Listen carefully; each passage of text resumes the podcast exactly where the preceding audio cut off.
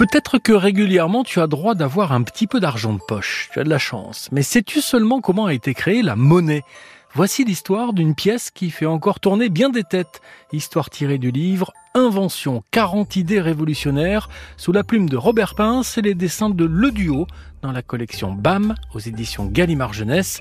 L'histoire est lue par Nerissa Imani, journaliste au service économique et social de RTL. Le troc rend les échanges difficiles lorsque les biens sont de valeurs différentes.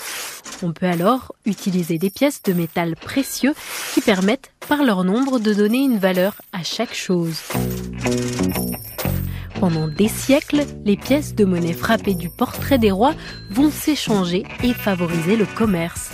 La monnaie papier viendra compléter ce système avant que l'informatique n'autorise les paiements en ligne ou à partir d'un smartphone. Quand j'étais tout petit, j'étais pauvre, pauvre, pauvre. Alors j'ai travaillé et je suis devenu riche, riche, riche. Tiens, une anecdote. Près du temple de la déesse Juno Moneta, encore nommée Junon, les Romains installent une frappe des monnaies de l'Empire, d'où le mot monnaie. Les pauvres, c'est fait pour être très pauvres et les riches très riches. Les monnaies antiques. Parmi toutes les monnaies antiques, la monnaie romaine fut la plus répandue en Occident. Évoluant avec l'expansion de l'Empire, elle reste un témoin unique des origines de la monnaie métallique. Je crois bien que les Romains ont encore fait du vilain. Du thaler au dollar.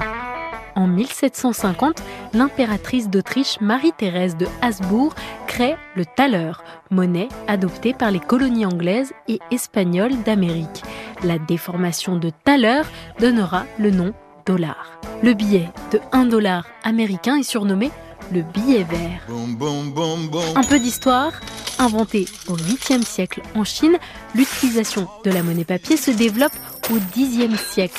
Les Chinois la nomment familièrement monnaie volante. Le saviez-vous? Sur la monnaie grecque, il y a un rameau d'olivier, un croissant de lune et une chouette. Le rameau d'olivier symbolise la sagesse et la paix, et le croissant de lune évoque la vie nocturne de la chouette. La chouette, debout, est l'emblème d'Athéna, déesse protectrice d'Athènes.